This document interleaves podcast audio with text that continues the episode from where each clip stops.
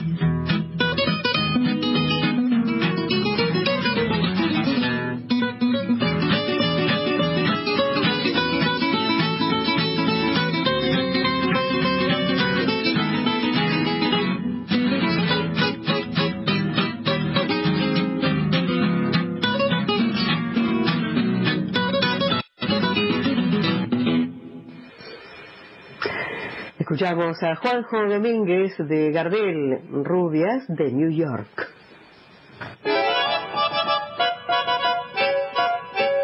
El Sorsal. Don Carlos. El morocho del abasto. El invicto. Carlos Gardel. Hoy todos sueñan con su pinta y su voz. Momentos históricos, registros únicos en la vida de la voz del tango. Luis Formento presenta Encuentro de Gardelianos en Por la Vuelta.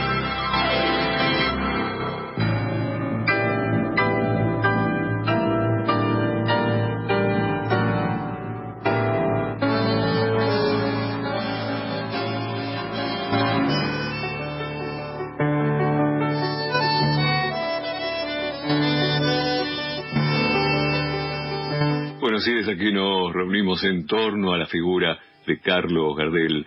El primero de abril de 1935, Carlos Gardel arribó a San Juan de Puerto Rico. Había partido de Nueva York la noche del 28 de marzo acompañado por Alfredo Lepera, su representante, administrador, compañero del rubro autoral y responsable de los argumentos de sus películas. También otros acompañantes, claro, entre ellos los guitarristas Guillermo Barbieri, Ángel Riverol y José María Aguilar. La isla sería el punto de partida de una breve pero intensa gira de Gardel por países de habla hispana. Los recuerdos, uno imagina, ¿no? Eh, en el Zorzal, febriles, los últimos 16 meses que lo asaltaban seguramente mientras el barco se acercaba a Puerto Rico.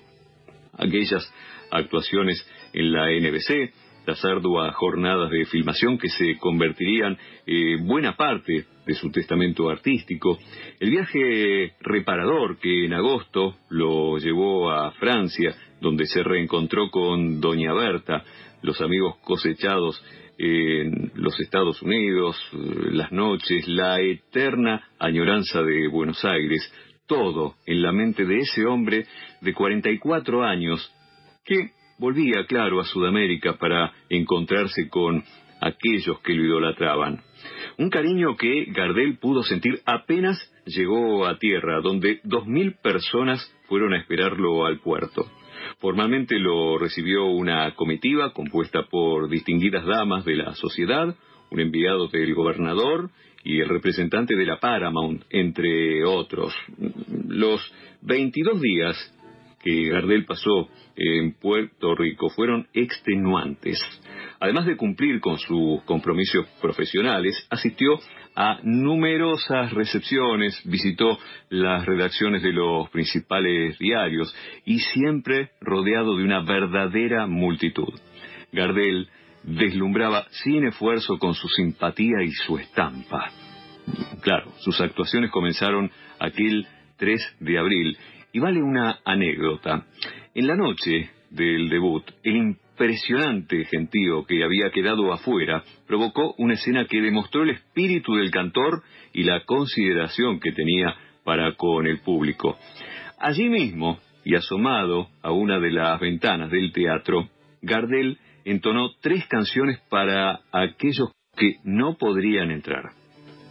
Así, al abrigo de una euforia popular que jamás bajó en intensidad, llegaba eh, el próximo destino, arriba a Venezuela.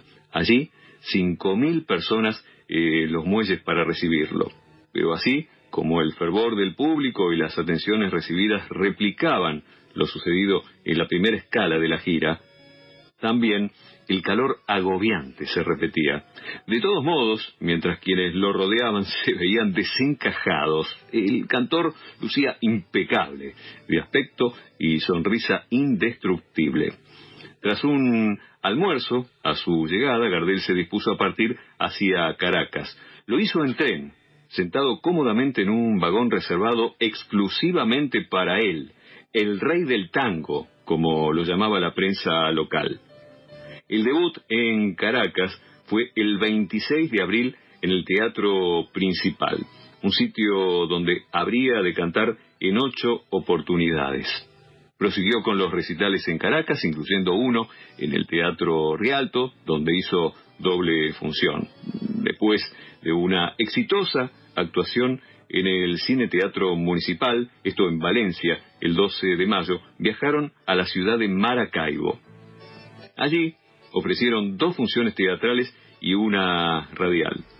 En total, el cantor realizó 19 actuaciones en 27 días. Entre ellas, claro, su repertorio, eh, Mi Buenos Aires querido, Cobardía, Tomo y Obligo, El Carretero, y sumó a su repertorio la obra Insomnio.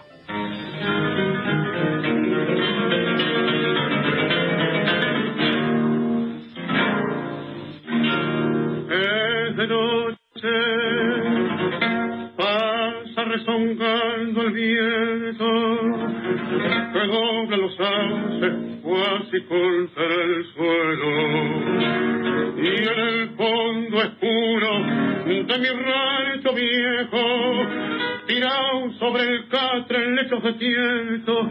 Aguaito las horas se han de traerme el sueño.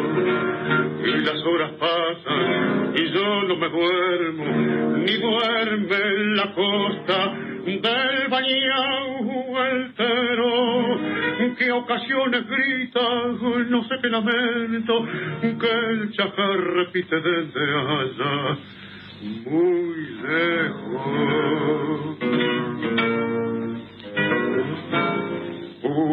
son largas las noches de invierno.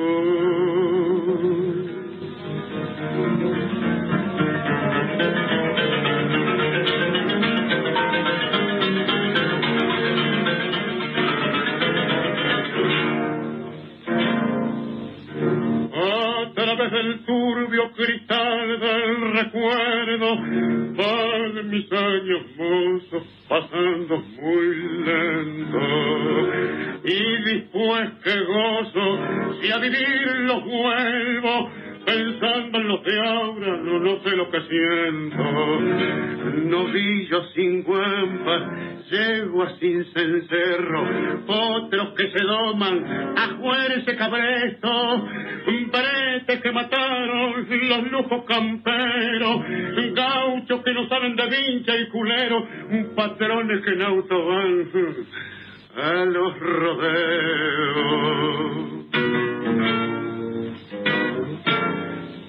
Pucha que son largas las noches de invierno.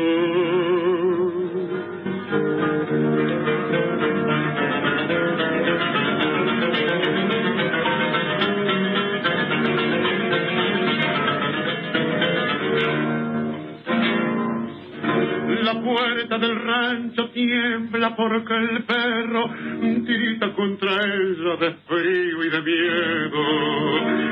Tuito es hielo afuera, tuito es frío adentro, y las horas pasan y yo no me duermo. Y pa' peor, el londo de mi pensamiento brillan encendidos dos ojos matreros que parecen añudo pa' quemarme en. Son los ojos brujos que olvidar no puedo, porque ya pa'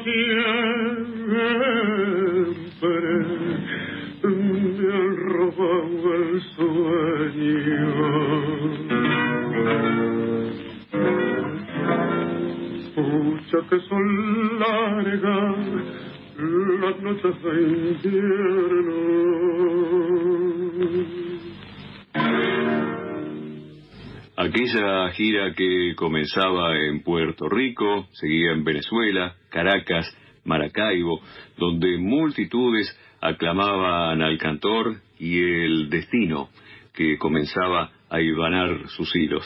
Esta obra incluida en el repertorio en sus presentaciones, Insomnio y la voz del más grande de todos los tiempos.